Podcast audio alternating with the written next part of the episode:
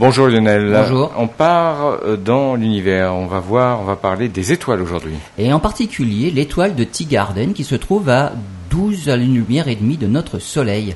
Avec un instrument disposé sur un modeste télescope de 3,50 mètres, les astronomes viennent d'y découvrir deux exoplanètes de taille similaire à celle de la Terre. L'étoile de Tigarden est une naine rouge. Elle est dix fois plus petite que le Soleil et deux fois moins chaude.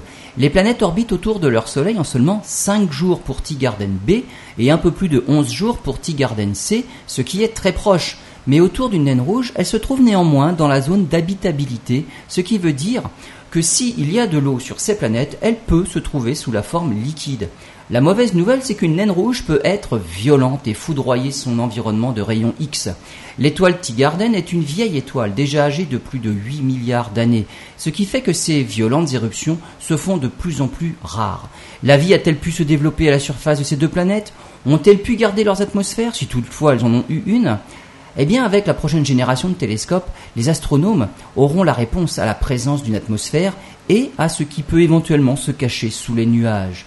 Et en imaginant qu'une civilisation semblable à la nôtre existe sur ces mondes, ils auront la chance de pouvoir observer notre propre planète qui, entre 2044 et 2096, passera en silhouette devant leur soleil. On appelle ça un transit, du beau spectacle en perspective pour les extra-astronomes du système de Stigarden.